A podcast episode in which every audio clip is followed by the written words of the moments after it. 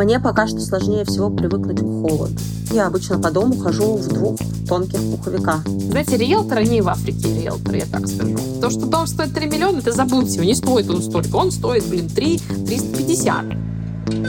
Neem alsjeblieft je kaart. Neem alsjeblieft je contant. Привет! Это подкаст Тинькофф журнала «План Б». И здесь мы говорим о том, сколько стоит жить в разных странах и ищем идеальное место для жизни. Меня зовут Маша Долгополова. А я Илья Иноземцев. У нас есть телеграм-канал. Он называется «План Б». Подписывайтесь на него, ставьте лайки, оставляйте комментарии. Там мы выкладываем бэкстейдж наших записей. Меряемся подъездами в разных странах и делаем обзоры на любимые блюда местной кухни, например. Там много интересного контента. Заходите, подписывайтесь. И сегодня мы поговорим о жизни в ЮАР. Илья, ты несколько выпусков назад признавался, что вообще пересмотрел свое отношение к своему опыту как путешественника, и что объективно ты мало где был, и вот, кажется, я готова к тебе наконец-то присоединиться и тоже это признать. Потому что я на всем африканском континенте была, естественно, только в Египте, а на ЮАР я как бы даже никогда не посматривала. То есть что мне известно об этой стране вообще в принципе, это то, что когда-то я смотрела фильм «Район номер 9». Правда, недавно один мой знакомый стал летать в командировки по всей Африке, и всякие истории из разных стран, в том числе из ЮАР, были очень познавательными. В общем, вот с таким уровнем просвещения вам придется иметь сегодня дело. Я думаю, как ты копнула по поводу района номер 9. Какой, конечно, это был великий фильм. Я недавно смотрел эссе о том, какая эта революция была в мире кино, и темы, и в какой-то мере даже спецэффекты. Но да, в Африке я не был ни в каком виде. Это упущение, и хорошо, что мы посвящаем этот выпуск именно этой стране, то есть Южной Африке. И, кстати, ЮАР уже звучал в истории одного из наших героев этого сезона. Когда мы делали выпуск про Таиланд, наша героиня Татьяна рассказывала, что осознанно выбрала Таиланд вместо ЮАР, хотя у нее была возможность легализоваться там по замужеству. И вот как она объясняет свой выбор. В Южной Африке, во-первых, сразу нужна машина. Во-вторых, очень дорогое там электричество, интернет, вот это все просто нереально дорого. В-третьих, при том, что это дорого, его еще и нет половину времени. То есть там веерные отключения электричества — это вообще норма. Плюс к веерному отключению электричества еще добавляются какие-то аварии. Я работала онлайн, когда жила в Южной Африке год. И мне иногда приходилось просто 25 километров ехать от дома до ближайшего города, чтобы просто написать своему боссу, что у меня не работает интернет. Я уж там даже не говорю, что где-то сесть и отправить файлы, потому что общественный интернет вообще совершенно ужасный. Поэтому не очень понимаю просто, как я там буду жить и работать. А вообще, конечно, страна красивая, Опять же, безопасность, там дополнительные расходы, еще нужно оплачивать услуги security. У тебя обязательно дом должен быть на пульте, паническая кнопка, которую можно нажать, чтобы приехали охранники, потому что, естественно, там много чего бывает. Когда мы это слушали, это все для нас звучало просто как какое-то средневековье в африканских декорациях. Но потом шеф-редактор нашего подкаста Аня вернулась из поездки по ЮАР абсолютно влюбленная в эту страну. И мы стали замечать, что довольно много людей целенаправленно выбирают ЮАР для жизни. Поэтому мы решили, что Южная Африка со всеми своими загадками должна обязательно появиться в этом сезоне. Когда я впервые приехала в Кейптаун, у меня было вот это ощущение, это что, дом? Это вот, вот так вот себя можно чувствовать? Это Анастасия Фрост. Она переехала в Южную Африку 6 лет назад. Уже будучи в стране, Настя познакомилась с будущим мужем, гражданином ЮАР, с которым они в итоге купили дом в ипотеку и завели собаку. Настя ведет блог и два бизнеса. Свое небольшое агентство инфлюенс-маркетинга в России и авторские туры по ЮАР маленькая предыстория, я из семьи военных. То есть мы пожили вообще везде. У меня никогда не было ощущения дома. То есть я не могу сказать, там, мы жили в Ставрополе, это мой дом, нет. Родилась я на Дальнем Востоке, это мой дом, нет. Жили мы в Саратове, это мой дом, тоже нет. Какого-то родного места у меня никогда не было. В одиннадцатом году я сюда приехала в первый раз в гости к своему бывшему молодому человеку. А он меня пригласил познакомиться с семьей. Мы с ним познакомились во Франции, но у меня было ноль представления о том, что такое Южная Африка, что такое Кейптаун, что здесь вообще как происходит. И когда я сюда приехала, юная 19-летняя прекрасная девушка, я вообще обалдела от того, как все классно, как все красиво, как все замечательно. И у меня впервые возникло ощущение, которое у меня вообще, в принципе, никогда в жизни не было. И я подумала, блин, вот я бы через год сюда вернулась волонтером с большим удовольствием. И через год я вернулась туда волонтером. И чуть больше месяца я учила пацанов из трущоб серфить. Это был такой немного спиритуальный опыт, потому что когда ты находишься в постоянном коннекте с людьми, у которых вообще нет ничего, и как они счастливы от каких-то мелочей, от серфа, просто побегать по пляжу. То есть они наслаждаются мелочами, и ты как-то вот сидишь на них, смотришь и думаешь, что ты там у тебя какие-то проблемы в Москве, какие-то там страсти непонятные. А тебе здесь хорошо. И в один из вечеров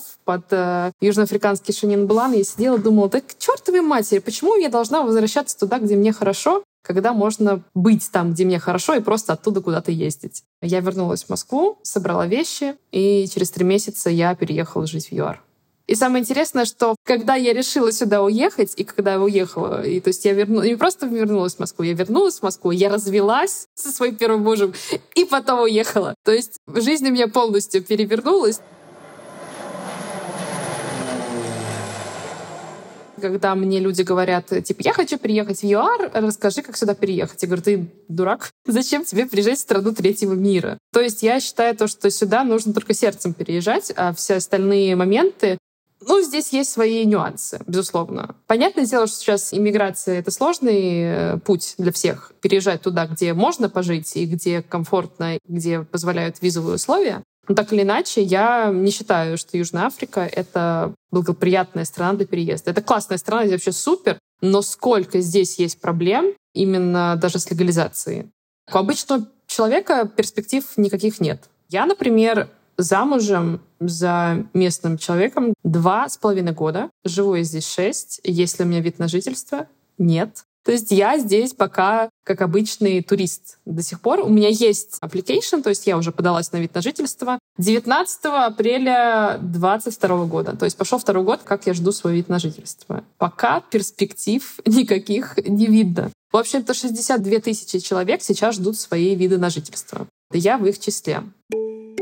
Нет, ну, шесть лет жизни как турист. Шесть. Пояснение для слушателей. Россияне могут находиться без визы в ЮАР 90 дней, а потом изнутри страны продлиться еще на 90. Таким образом, можно круглый год жить в ЮАР и выезжать всего дважды, ну, либо просто выезжать каждые 90 дней, то есть 4 раза в год. В целом удобно, но, наверное, все таки не до конца жизни. Вид на жительство мне позволит сдать на права, допустим, потому что турист сдать на права не может. Но как бы я ждала-ждала, психанула, и в прошлом году съездила в Москву и сдала на права, потому что уже без вариантов было. Я смогу открыть нормальный счет в банке, зарегистрировать здесь бизнес. Точнее, он у меня уже зарегистрирован, потому что здесь это можно сделать без вида на жительство. Но уже как бы, чтобы он работал, чтобы он функционировал уже официально здесь, нужно, чтобы вид на жительство был. Ну и находиться в стране собственно. То есть я смогу выезжать, въезжать свободно, ходить на пляж с пингвинами по скидке.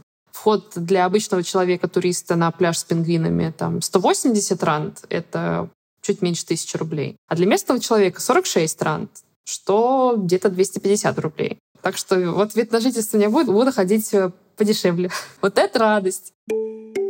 Да, очень сложно, действительно сложно. Я знаю, что многие девочки мучаются, и те, кто пытается легализоваться даже уже в браке. У нас есть знакомая, которая 11 лет, будучи уже в браке, не могла для себя да, получить никак документы.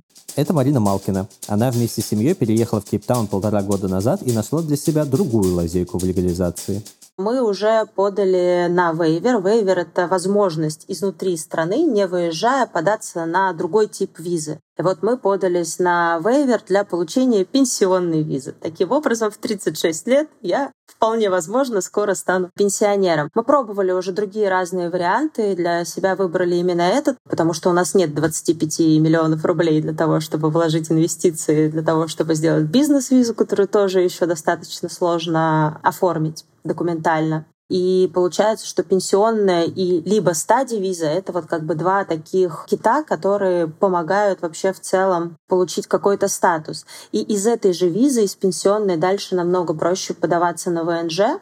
По-моему, пять лет надо прожить в стране, и после этого можно, в принципе, сразу же подавать будет документы уже. Для того, чтобы ее получить, тебе нужно показать стабильный доход в размере тысячу евро, по-моему, если мне память не изменяет, ежемесячно в течение пяти лет. То есть тебе нужно предоставить твои выписки с банковских счетов с доходом. Как ты его получил, уже дальше не важно. То есть ты это сдаешь какое-то жилье, либо там у тебя какая-то работа тебе с чего-то капает. Ну, то есть тебе надо показать, что у тебя есть стабильный доход в течение достаточно большого промежутка времени. Вот, я вспоминаю, конечно, времена, когда Тинькофф журнал был журналом только о деньгах, и вот эта идея выйти на пенсию до 40 лет просто блуждала в умах всех нас. Это называется концепция FIRE, когда ты работаешь просто как не в себя первую половину жизни, а потом наслаждаешься ей и занимаешься тем, вот, чем хочешь, и больше ничем. Я вот до сих пор живу по расчету калькулятора, который говорит мне, что через меньше, чем 20 лет уже я смогу выйти на пенсию. Но в целом более-менее соответствует как бы тому времени, когда я хотел бы выйти на пенсию, да, и ну, просто заниматься гедонизмом. И мне кажется, что статус пенсионера — это вообще отличное оправдание, чтобы целыми днями читать книги и слушать шум волн. Я очень долго вообще в целом мечтала жить около моря, чтобы у меня были горы, классный климат, чтобы не было зимы. Я ездила зимовать много куда. И в какой-то момент мы сидели с мужем на диване, и я ему такая говорю, слушай, ты мне обещал, что мы уедем куда-нибудь. А уже ребенку 4 на тот момент было, скоро в школу, а мы как бы все на том же синем диване дома сидим. Когда мы сюда ехали, мы приняли решение, что мы в любом случае едем за чем-то более классным. Приезжать в ЮАР и жить где-то на отшибе нам абсолютно не хотелось. Соответственно, мы не рассматривали какие-то дальние локации. Хотя для себя я не вижу там большой, прям супер какой-то разницы в стоимости между тем, снимаешь ты жилье, не знаю, в 40 минутах от центра или в центре. Сейчас мы живем в центральных районах. Это называется City Bowl. Мы платим за двухкомнатную квартиру. Она примерно 86 метров, 15 тысяч рандов. 15 тысяч рандов, то бишь это там тоже 65, по-моему, где-то получается рублей в месяц. До этого мы снимали квартиру на первой линии в Хатбэй. Это примерно 25 минут от центра по очень красивой океанической дороге. Ты доезжаешь, у нас ребенок здесь же ходит в школу, и здесь квартира на первой линии, получается, мы ее снимали за 35 тысяч рандов. Разницу, да, и возможные варианты там из этого уже можно понять. Но там квартира была тоже уже 150 метров. Но в среднем я для себя определяю, там, исходя из того, какую недвижимость снимают мои знакомые, то есть это комфортно от 18 за двушку я говорю про две спальни, потому что мне проще в этом ориентироваться. И где-то до 30. То есть вот в этом диапазоне, в зависимости от расположения и от площади. Если говорить, наверное, о большем количестве местного населения, таких как люди африканцы, они предпочитают селиться где-то в районе Дурбанвиль, Парл, то есть немного подальше от центра. Там есть невысокоэтажное строительство, есть частные дома тоже с территориями, но это вот как бы на удалении. По стоимости я для себя смотрела, и я не нашла, я говорю, большой разницы.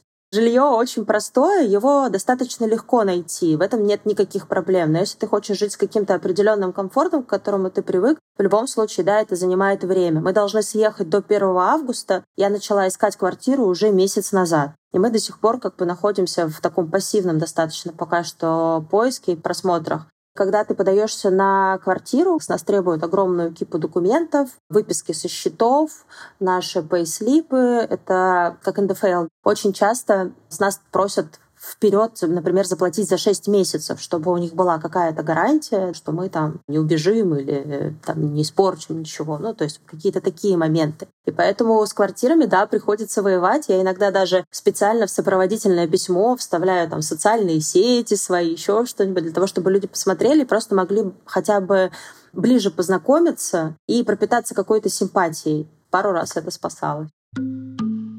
Когда я только переехала, мы снимали вообще потрясающую квартиру. После моей однушки в Беляево 36 квадратных метров, эта квартира мне казалась просто какими-то хоромами.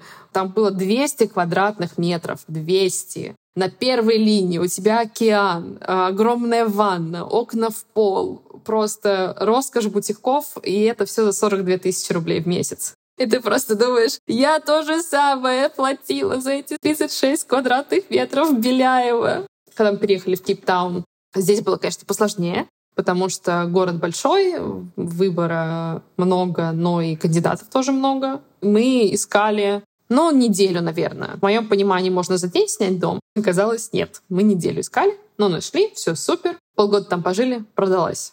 Класс. Переехали в другой дом. Полгода там пожили, он продался. Спасибо. Переехали в другой дом, год там пожили, и нам предлагают его купить. А мы такие, а вот мы не хотим покупать. Конечно, приятно здесь было жить, снимать, но для покупки это ну, не недвижимость мечты. И мы уже такие думаем, блин. И, и как бы не было у нас в планах. Нас вполне устраивала схема снятия жилья. То есть мы не те, которые типа нужно иметь свой уголок. Но в очередной вот этот раз, когда нам сказали, что ваш дом продается, мы уже такие, так, все, хватит, сайт, быстро покажите нам, что есть доступного купить. Это было два года назад. Это был вообще какой-то очень странный период на рынке, когда он как-то взорвался. Была очень большая внутренняя миграция, бомбанула после ковида, началась. Все такие, все, жизнь одна, нужно ехать жить к морю, хватит жить в своем Йоханнесбурге. И очень много людей переезжали, очень много людей хотели покупать недвижимость, и мы оказались вот в этом вот скажем так, аквариуме с зубастыми рыбками, которые хотели покупать. Мы видим объявление, видим дом, звоним, продано, звоним, продано, звоним, продано. И я думаю, да что ж такое? А в какой-то момент я рандомно захожу на сайт, и там только появляется ссылка, и я сразу звоню, говорю, так, все, завтра мы приходим смотреть. Если сократить всю историю, в итоге это дом, в котором мы, собственно, и живем. Мы пришли первые, мы посмотрели первые, и первые сделали офер, потому что как только мы зашли, это просто, думаю, ну все, это вот прям наше.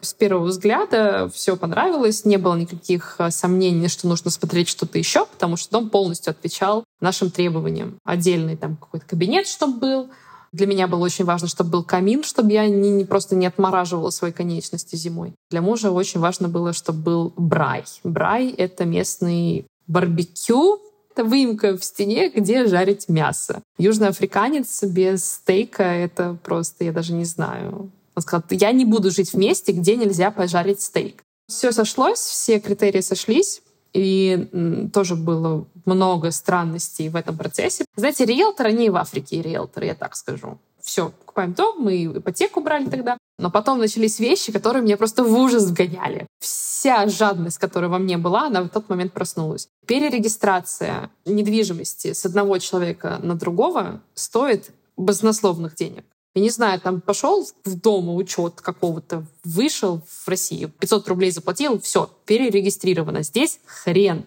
675 тысяч рублей мы заплатили за перерегистрацию. Потом ипотека чтобы зарегистрировать ипотеку, нужно заплатить банку за регистрацию ипотеки. Я говорю, так, блин, мы вам и так уже будем платить деньги энное количество лет. Какого черта мы должны еще платить за регистрацию этой ипотеки? И вот в конечном итоге расходы на вообще всю вот эту вот регистрацию и покупку жилья, то, что дом стоит 3 миллиона, это забудьте, не стоит он столько. Он стоит, блин, 3 350. Мне вот впервые за историю наших выпусков показалась очень привлекательной история покупки жилья. Вот как-то словами Анастасии это оказывается удивительно просто, как будто бы, знаешь, окей, общая сумма большая, но ипотечные вот эти все взносы, как-то, ну, нормально с этим можно жить. Я как-то прям вдохновился. И думаю, может быть, это применимо и в других странах, ну, там, например, в Великобритании, куда я собираюсь уехать.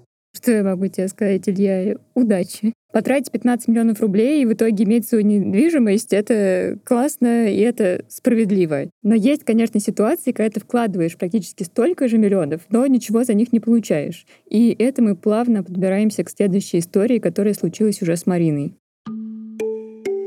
Марина изначально переехала в ЮАР не просто так, а с целью открыть свой бизнес. Вот какой войс она прислала в бот нашего подкаста.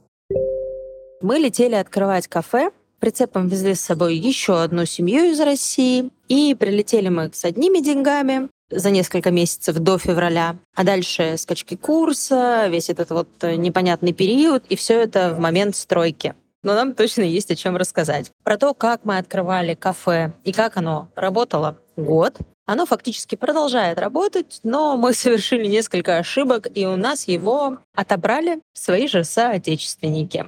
История получилась такая интригующая, что мы попросили Марину рассказать поподробнее про то, как не случился их бизнес. А если вам тоже хочется поделиться с нами своими эмиграционными хрониками, присылайте войсы в наш бот, ссылку на него всегда можно найти в описании эпизода.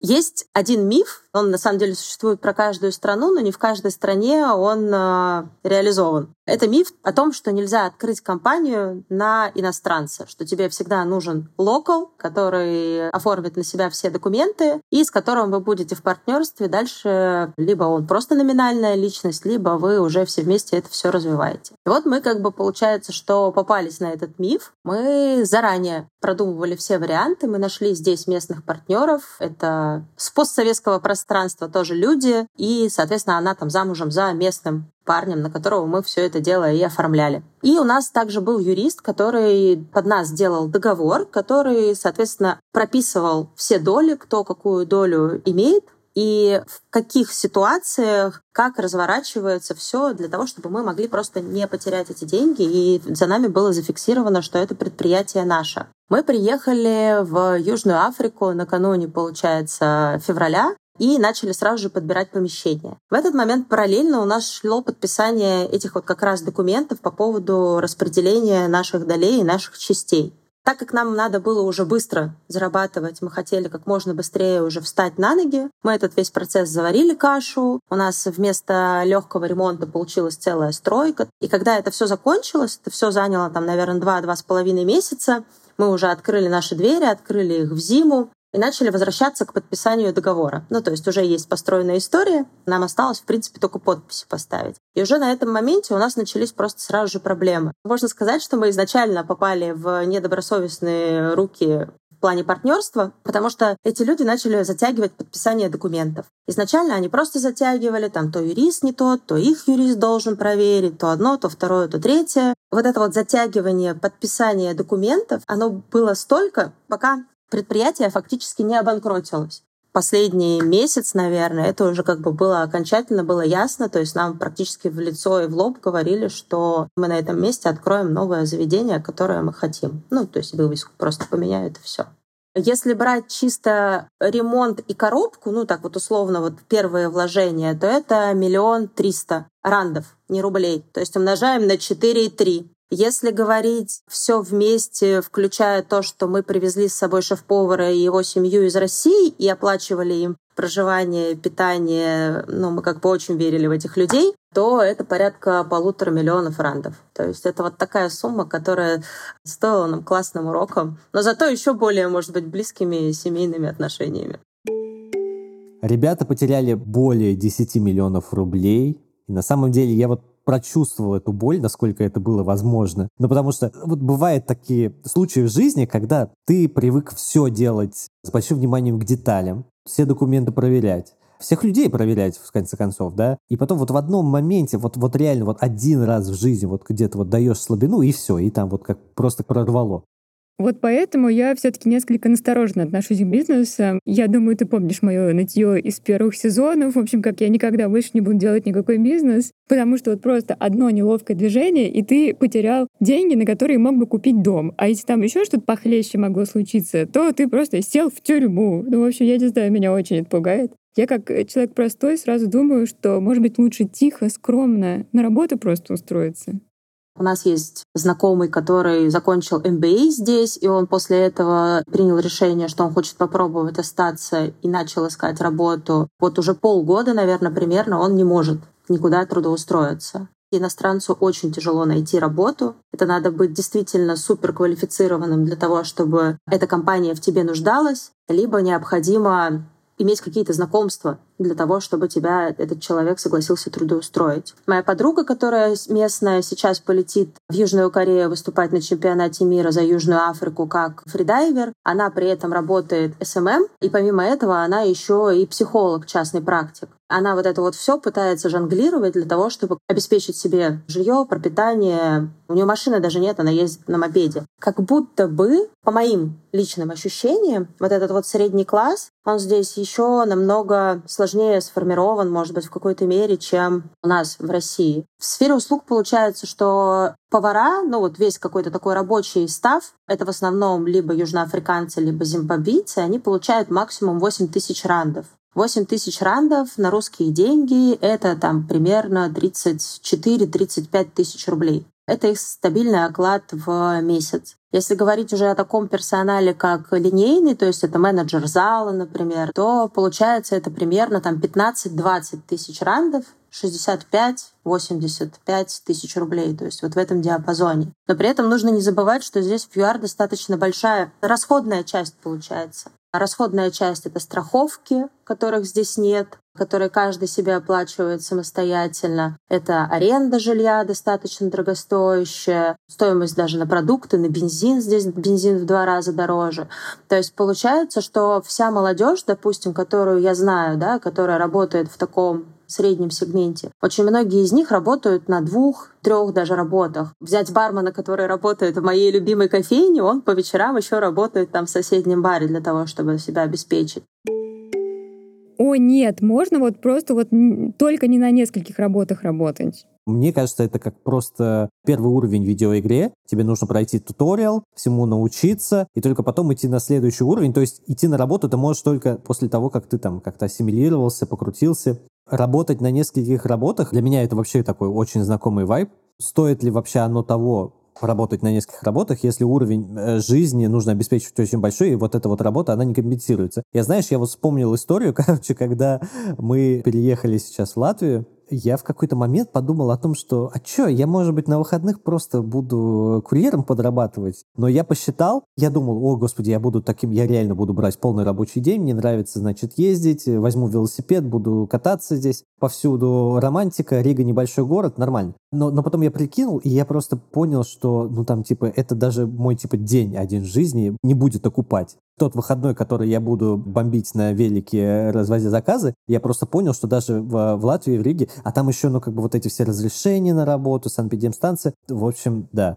Мне нравится, конечно, что халтурки Ильи могут выйти просто на новый уровень в какой-то момент, и мы, возможно, про это даже не узнаем. Кстати, мой муж сейчас увольняется с работы, и он не будет какое-то время, вероятно, искать работу, потому что очень сильно устал. И так как мы купили эту бестолковую машину в Тбилиси, я думаю, что, конечно, в какой-то момент я буду над ним подшучивать, что он должен срочно пойти таксовать в Грузию. Ладно, я все равно возмущена, что одной работой себя не обеспечить. Возможно, я хочу еще подогреть свое возмущение. Давай послушаем про налоги. Здесь прогрессивный налог. Чем больше зарабатываешь, тем больше платишь. Моего мужа, например, максимальный налог, по-моему, 46 или 48 процентов.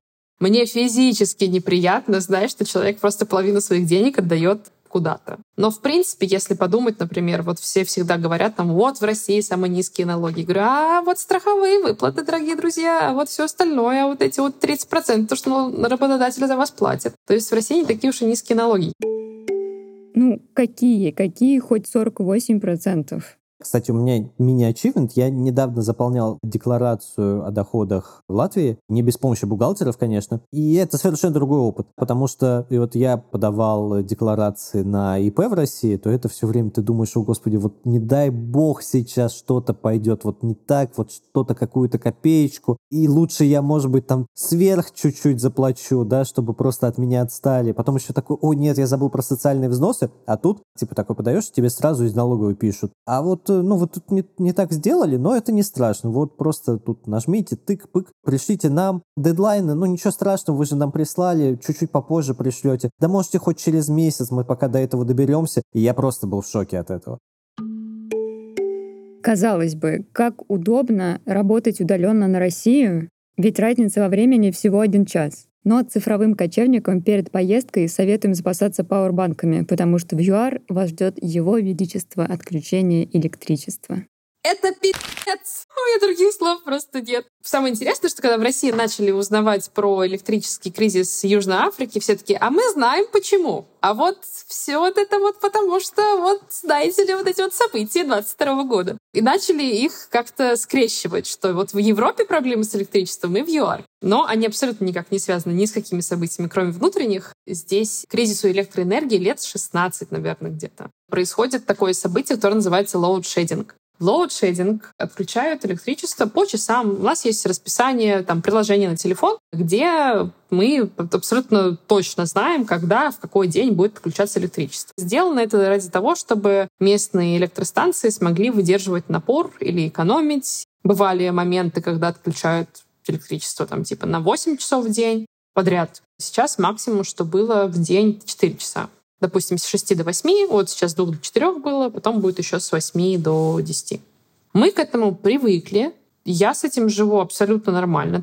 То есть, э, во-первых, я узнала, что если у тебя два часа нет электричества, ты не сидишь и не смотришь в стену, ты можешь чем-то заняться, какие-то дела по дому поделать, книжку почитать, шкаф разобрать. Ну, то есть пойти в ресторан поужинать, если свет выключают тогда, когда время ужина подошло. То есть с этим учишься жить, к этому привыкаешь, и для тебя это становится вообще супер обычным делом. Сейчас у нас есть в планах поставить альтернативную электроэнергию, то есть мы будем ставить солнечные панели, но это очень дорого. Это пипец как дорого, но мы понимаем то, что позже это будет еще дороже. То есть лучше это сделать сейчас, чем когда будет хуже ситуация с электричеством, и это будет вообще неподъемных денег стоить. Например, сейчас нам, чтобы дом перевести на солнечную энергию, это где-то в рублях порядка миллиона будет стоить. Панели, инвертор, это штучка, которая перенаправляет солнце в кабелях. Но да, это будет дорогое упражнение. Сейчас дорогое, а дальше будет еще дороже. Перспектив, что лучше станет, нет. И мы, например, еще э, в компании, которая устанавливает эти солнечные панели и все это бла-бла-бла, мы 68-е на очереди. То есть это еще не скоро нам их установят. Нет, ну что-то вот, знаешь, все хуже и хуже. Но мы, кстати, в Грузии столкнулись с похожим. Не в таких масштабах, конечно, намного меньше, но все равно мы в целом не ожидали, что в мире существуют такие проблемы с базовыми вещами. Ну и как бы в России, по сути, бесплатными, потому что, ну как бы вот за свет и за воду мы в России, в нашей квартире там платили по тысячу рублей. В Тбилиси, видимо, по всей Грузии регулярно отключают и то, и другое. И вот я помню, что у меня просто первая неделя в Тбилиси, когда я окончательно переехала, декабрь, горячий сезон планирования, согласования проектов на следующий год на работе. И вот я сижу и просто трясусь буквально. А не отключат ли свет в момент моего вот этого супер важного созвона? Но отключение света меня, кстати, даже не так сильно бесит. Но вот отключение воды вот у меня, конечно, нулевая толерантность к собственной грязной голове. Я всегда с первым делом иду в душ. И бывают такие случаи, когда ты просыпаешься и даже не можешь умыться. Но как бы постепенно, конечно, ты к этому привыкаешь тоже. И вот у нас уже наполненные бутылки с водой под раковиной стояли. Я подписалась на разные чаты, где они объявляют, когда у кого что отключат. И вот я как бы уже, у меня появилась привычка с утра проверять, ничего ли там нет какого-то отключения на нашей улице. Ну, давай вот о хороших вещах поговорим. Я фанат кулинарных шоу. Ну, я, в принципе, фанат еды, давайте с этим начнем. Но кулинарных шоу тоже. И вот я думал о том, что в целом вот у нас есть какое-то понимание там азиатской кухни, какой-то паневропейской, скандинавской. А африканская — это, ну, настоящая экзотика, потому что, ну, когда ты говоришь африканская кухня, ты думаешь, что это вообще такое. И я недавно забрал себе в постоянный ростер блюд, которые готовлю дома, рецепт из Туниса, да, там маринуют курицу в киве, она становится такой нежной, потому что в киве есть энзим, который э, размягчает дичь. И курица получается такая прям, она и сладкая, и при этом мягкая. Южноафриканская кухня, она тоже какая-то необычная. Давай послушаем. История. Зовет меня впервые мой молодой человек новоиспеченный познакомиться с родителями на традиционный южноафриканский ужин. Чтобы вы понимали, в Южной Африке среди белого населения есть несколько категорий. Это африканеры буры или инглиш. У меня как раз-таки муж, он африканер. И вот он меня знакомит с родителями, зовет на традиционный южноафриканский африканс ужин. Я думаю, вот я сейчас, конечно, вот я сейчас обалдею, новая кухня, новая история. Ну, я прихожу, а там пирожки с мясом. Па-ба-ба-бау. Обычные пирожки с мясом. И на удивление кухня очень похожа. Например, я когда сварила борщ, я думаю, вот сейчас я удивлю. Путь к сердцу всем лежит через борщ. И мне такие, ну, прикольный овощной суп. Ну, правда, со свеклой необычно, но в целом нормально.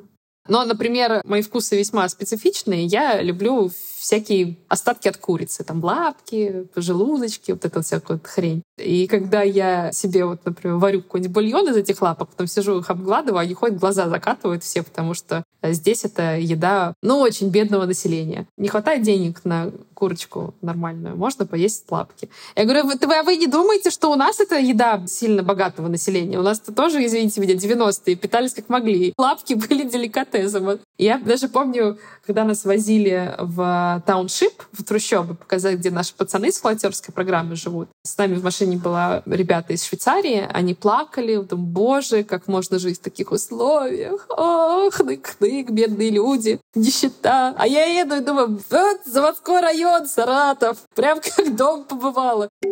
Нужно понимать то, что Южная Африка, вообще как бы всю нацию, ее называют Rainbow Nation. То есть здесь всех цветов, категорий, Здесь большие комьюнити разных вообще национальностей. Здесь вот если так подумайте, что поесть в ЮАР? Пасту, пиццу, мясо, салаты. Кстати, вот суп хрен найдешь. Но сам факт, что здесь очень много разнообразной кухни всех стран и народов. Здесь очень много африканских национальностей со всей Африки. Здесь много европейских национальностей. То есть будет много вообще всего. И если выделять какое-то вот такое типичное южноафриканское блюдо, нужно тоже понимать, а типичное для кого? Типичное для коса, типичное для суахили, типичное для африканера или типичное для англичанина? То есть для кого из них оно будет типично? Есть какие-то общие понятия, там, например, билтонг. Билтонг — это сушеное вяленое мясо. Это вот все будут есть, все любят, все обожают.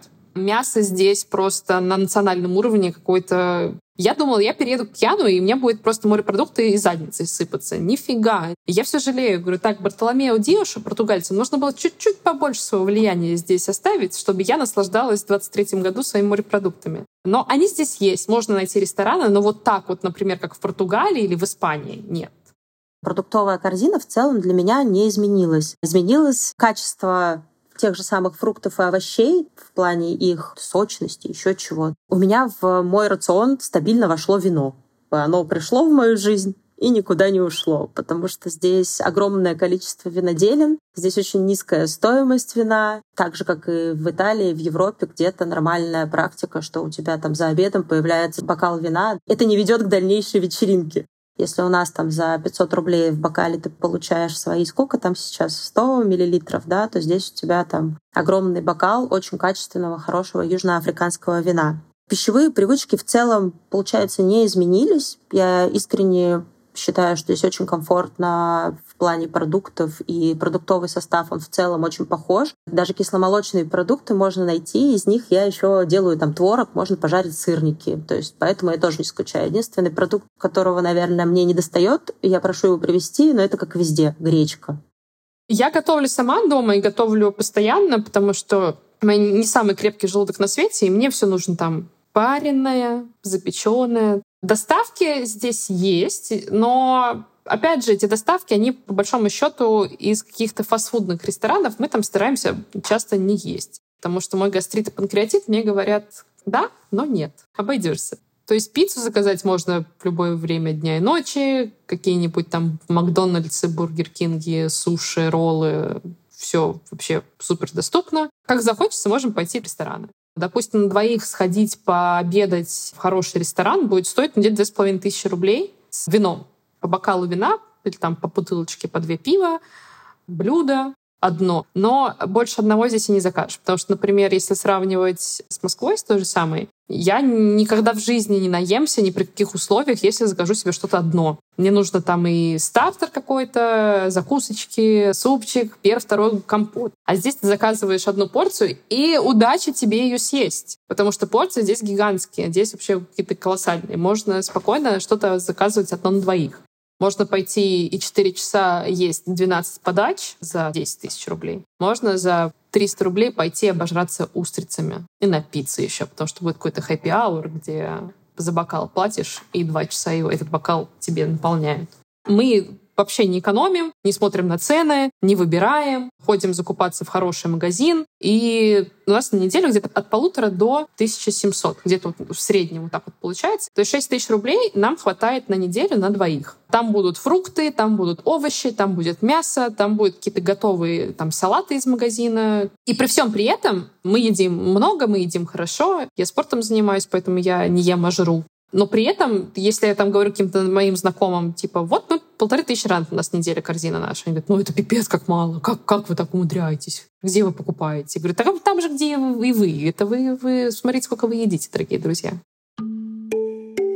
У меня, конечно, есть некоторый заскок э, про мясо, который Никита, конечно, абсолютно ненавидит. Кроме этической составляющей, я вот начитала, что есть красное мясо в целом вредно. То есть это увеличивает очень сильно риск рака попки, как я это называю. Поэтому его не стоит есть чаще, чем раз в месяц. Ну и вот во многих странах все едят мясо, это как бы часть культуры, ну как бы и я ем. А вот чтобы там в той же Грузии купить морепродукты, это надо три дня и три ночи бежать за ними, чтобы потом купить за миллион. Поэтому, конечно, в целом у меня есть какое-то вот скрытое желание поселиться в стране с доступными морепродуктами. Я думаю в последнее время, что значит доступные. Вот в Риге вроде море рядом, а рыбы-то и морепродуктов-то нет особо. Хотя на рынок можно прийти, взять свежую рыбу и употребить ее сырой в тартаре или поке, нормально жить, не отравиться или там попросить засолить, и при тебе прям засаливают эту рыбу, но все равно не чувствуется, что она, знаешь, в каком-то избытке. Хотя, например, часто приводят Нью-Йорк, как то, что там изобилие, типа, свежей рыбы, свежих морепродуктов, там куда бы ни зайти, везде, короче, нормально, при том, что, ну, типа, Нью-Йорк и море, да, и Рига и море, абсолютно разные расстояния. Недавно наткнулся на объявление в Фейсбуке от знакомой, написанное в духе, мол, ищем квартиру для обмена, для отпуска по обмену. Мы вот живем в Берлине, приезжайте к нам, а мы хотим куда-то в Европу поближе к морю.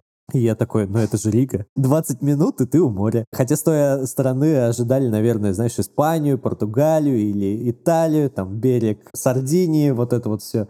Вот можешь же в Ригу приехать. Я слышал недавно шутку три раза подряд за день, поэтому продублирую тут, но типа, что вообще это в Латвии, в Риге в частности, очень классное жаркое лето, поэтому нужно ценить эти два дня.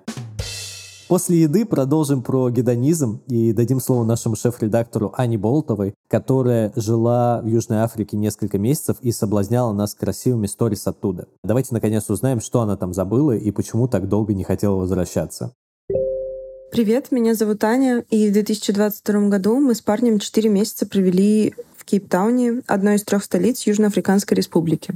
Мы приехали туда по местным меркам зимой. Это был май, июнь и июль. И это оказалось идеальным решением, потому что мы ненавидим российскую европейскую жару и хотели бы жить в месте, где круглый год 22 градуса. В это время там действительно от 15 до 25 градусов. Бывают сильные дожди, бывает ветер. Дома действительно холодно, но спасают газовые горелки и электрические простыни, которые часто можно встретить на Airbnb. Ты просто перед сном включаешь простыню в розетку и спишь ночью, из-за этого тебе тепло. В Кейптауне мы задержались так надолго, потому что это оказался идеальный город под наш образ жизни. Мы любим э, биоразнообразие, классную природу, большую воду, там это Атлантический океан. Любим всякий разный спорт, от серфинга до бега. Главный шок в Кейптауне, конечно, вызывает природа, потому что ты, заходя в любой парк, можешь обнаружить на каждом углу цветущие протеи. Это такой цветок, который в Москве в цветочных продается по полторы тысячи рублей за штуку, а в Кейптауне растет просто как борщевик.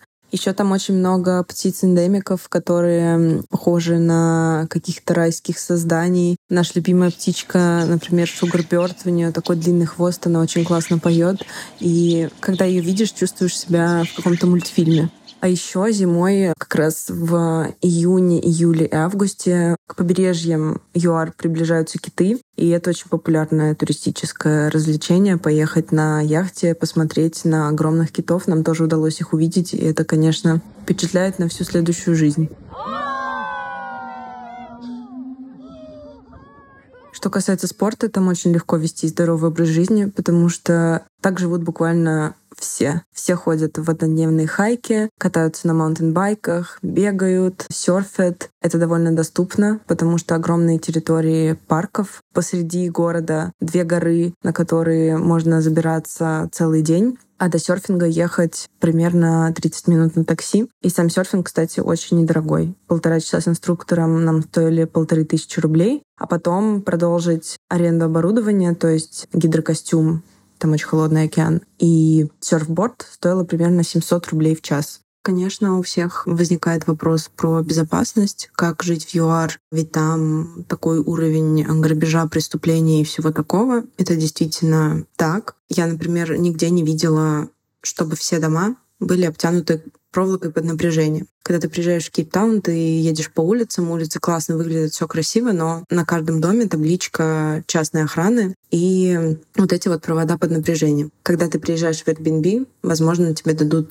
красную кнопку. Если ты нажмешь на которую, как говорят хосты, придут guys with guns. К счастью, эта кнопка не понадобилась ни нам, ни предыдущим гостям этого хоста по его словам. И вообще за все время жизни там мы ни разу не столкнулись ни с грабежом, ни с э, взломом, ни с нападением. Но это по большей части потому, что мы соблюдали правила безопасности. Правило безопасности тут базово такое. Не ходить по улице после заката солнца, не держать телефон в руках или чтобы он не висел на шнурке где-то прям снаружи. Не оставлять вещи без присмотра, понятное дело, закрывать окна, двери в машинах, не ездить по небезопасным районам и всякое такое. Про режим жизни многим непривычно, да, что типа после восьми часов ты будешь сидеть дома, но на самом деле в таких условиях твоя активность просто смещается на утро. То есть если вы morning person, то вам может быть даже комфортно будет вставать часов 6-7, делать какие-то дела перед работой, потом работать, возможно, вечером ехать куда-то на ужин и возвращаться обратно уже на такси, а не пешком. Мы в основном часов после 9-10 просто сидели дома, пили вино, смотрели сериалы, и нам абсолютно окей, потому что мы на самом деле в любой стране так живем.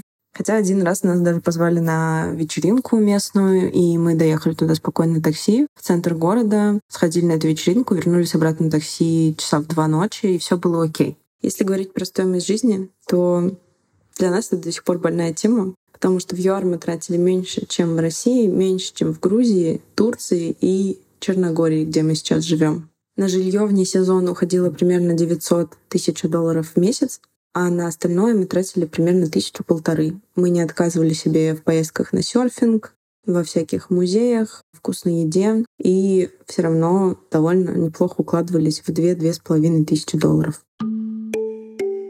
Я уже рассказывала в выпуске про Аргентину, что осознала, что фактор безопасности для меня ключевой. Ну, то есть, если ты видишь, что заборы у домов под напряжением, ну, вот я точно внутри буду как-то вот немного напряжена. И как же я всегда любила Москву, что можно просто на столе в кафе оставить телефон, ноутбук, и никому до этого не было дела никогда. Мне кажется, это вопрос восприятия. Ну, потому что в Москве оставить ноутбук, ну, я думаю, ну, это же, это, это типа просто я могу сам себе сразу уже выстрелить в голову. Может быть, это моя тревожность, может быть, я вообще нигде такого себе не могу позволить. Но вот все люди, которые нам об этом рассказывали, в том числе и ты, о том, что вот, можно оставить ноутбук, мобильник э, там в Москве или где там э, в Черногории, по-моему, рассказывали, да? Я считаю, что это, это немножко вот э, недооценка силы человеческой мерзости периодической. Ты не знаешь, в какой момент она, типа, может просто врубить. Но, да, Южная Африка не очень известна своей безопасностью. Я вообще ни в какие истории никогда ни разу не попадала, но я скажу так. Говорить то, что Южная Африка безопасная страна, это глупо и неразумно абсолютно. Нужно понимать, как живет местное население, и чтобы безопасно провести свою поездку, жизнь, путешествие, нужно жить так, как живут местные. Местные живут по световому дню. То есть солнышко встало, мы все просыпаемся, начинаем свою какую-то активность. Солнышко село, мы все по домам и ничего не делаем. То есть в темное время суток вылезают всякие вурдалаки, и с ними находиться в одном пространстве, ну а смысл? Поэтому Пешеходной культуры здесь тоже особо нет. Поэтому если ты гуляешь где-то, где не толпа людей, тоже нужно понимать, что нужно быть осторожным, смотреть по сторонам. Потому что если ты идешь куда-то где-то в центре города, то понятно дело, что ты турист. у тебя есть чем поживиться. У тебя есть еще из карманов повытаскивать, потому что местные люди тоже по карману ничего не складывают. Привычки такой нет. Все знают, чем это может закончиться. В моем, например, районе, где я живу, это северный пригород, здесь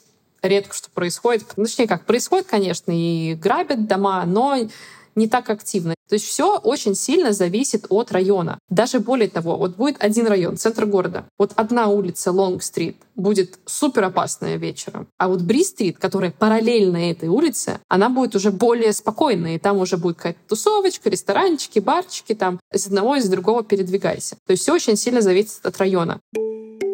Ну, а тут, конечно, каждый для себя выбирает, что ему важнее. Давайте послушаем, к чему нашим героиням было сложнее всего привыкнуть и почему они все таки остановились на Южной Африке. Мне пока что сложнее всего привыкнуть к холоду зимой дома. Вот сейчас я сидела в одном пуховике. Вообще я обычно по дому хожу в двух тонких пуховиках таких потому что мне просто до костей прямо, знаете, такая мокрая вот эта вот история, которая тебя пробирает.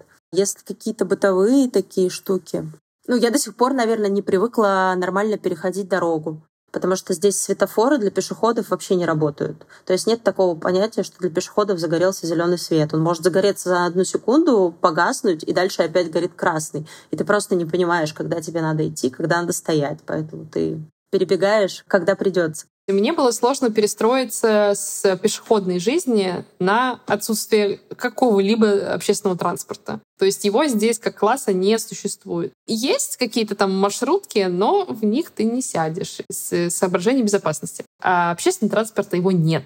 Есть Uber, есть Bolt, InDrive, Янго, пожалуйста. Бери не хочу. Но сам факт, то, что я не водила, и план мой по жизни был продолжать не водить автомобиль. То есть я всегда считала то, что я никогда не смогу этого сделать. Вождение — это не мое. Я неуклюжая, право-лево путаю и вообще безопаснее не водить. Фигня это все. Все я могу, все я научилась водить машину, вожу ее второй год, и все, все, все отлично. Но здесь такая культура вождения, что страхи все мои испарились, потому что, например, на перекрестке проезжайте, дорогой мой пассажир, напротив в машине. Нет, нет, вы проезжаете. Ну нет, что вы, пожалуйста, проезжайте. Как принято сейчас говорить, это был рост через боль. Через боль все-таки начала водить машину. Сервис — это просто жопа. У меня просто есть какое-то кладбище испорченных вещей всем настолько посрать, вот просто вот тяп-ляп, на, пожалуйста, готово. Мама мне привезла на день рождения в подарок картины какой-то художницы из Энгельса, не знаю, я не то, что не могу сказать, что я сильный эксперт в искусстве, но картины красивые, тут не дать, не взять. Мы их понесли сделать им рамки, чтобы красиво повесить на стену. Я прихожу через какое-то время забирать эти картины и замечаю то, что на рамках щель. Я прихожу говорю, друзья, почему здесь щель? Ой, сейчас все переделаем. И она открывает задник картины, и у меня просто падает челюсть на пол. У меня сердце, у меня мама стоит, у нее аж стик этот с которого она курит изо рта выпал. Потому что картина была натянута на этот канвас, на рамку изначально. А когда картина вскрылась после этой багетной мастерской. Они просто обрезали картину по краям, этот канвас, они его все это срезали и приклеили на картонку. Картину, написанную маслом.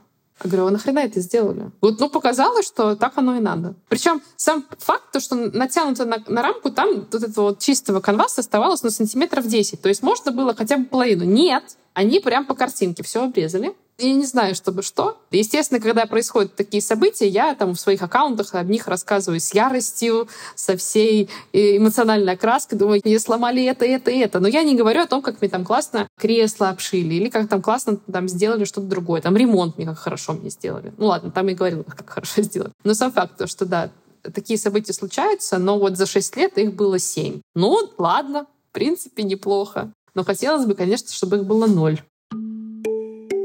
У нас нет ни цели переехать, нет ни цели здесь остаться. То есть посмотрим. Мы достаточно гибкие ребята в этом плане. Но абсолютно точно мы не планируем приезжать, пока у нас жива наша собака, потому что она у нас тревожная. Мы брали из приюта, и мы пока не представляем себе возможность и для нас самих, и для нее, чтобы ее куда-то перевести самолетом.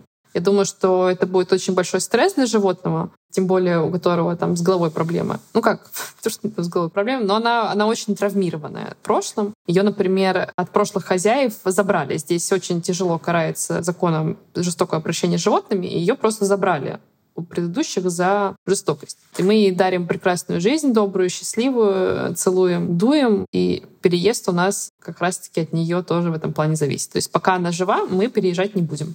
Думали про Новую Зеландию. Супруга брат туда переехал. Причем при этом брат туда переехал и сказал, что он больше никогда, ни за что не вернется в ЮАР. Ни при каких условиях вообще ноги его здесь не будет. Хотите, приезжайте в гости, но я к вам больше не поеду. Мы не так категоричны, но в Новой Зеландии мне неохота. Как бы из одной жопы мира в другую жопу мира переезжать, какой смысл? Потому что нас сейчас все жалуются, ой, и так сложно путешествовать, теперь вот по 18-20 часов куда-то лететь. Я говорю, дорогие мои друзья, мы так живем всю нашу здесь жизнь. То есть нам в любое место 15-18 часов минимум лететь. Поэтому если куда-то переезжать, то хотелось бы куда-то по центральной, Европа, а если Европа, то тоже опций не так много, потому что хочется придерживаться своему предыдущему стилю жизни.